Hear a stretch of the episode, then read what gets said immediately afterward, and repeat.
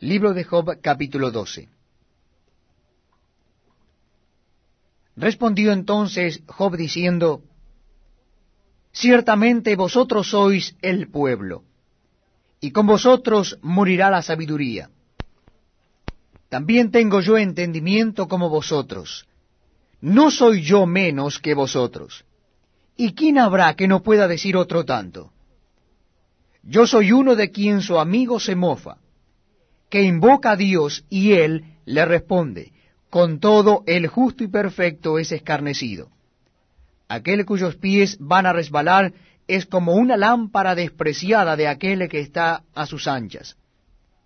Prosperan las tiendas de los ladrones, y los que provocan a Dios viven seguros, en cuyas manos Él ha puesto cuanto tienen. Y en efecto, pregunta ahora a las bestias, y ellas te enseñarán. A las aves de los cielos, y ellas te lo mostrarán. O habla a la tierra, y ella te enseñará. Los peces del mar te lo declararán también. ¿Qué cosa de todas estas no entiende que la mano de Jehová la hizo? En su mano está el alma de todo viviente, y el hálito de todo el género humano. Ciertamente el oído distingue las palabras, y el paladar gusta las viandas. En los ancianos está la ciencia, y en la larga edad la inteligencia.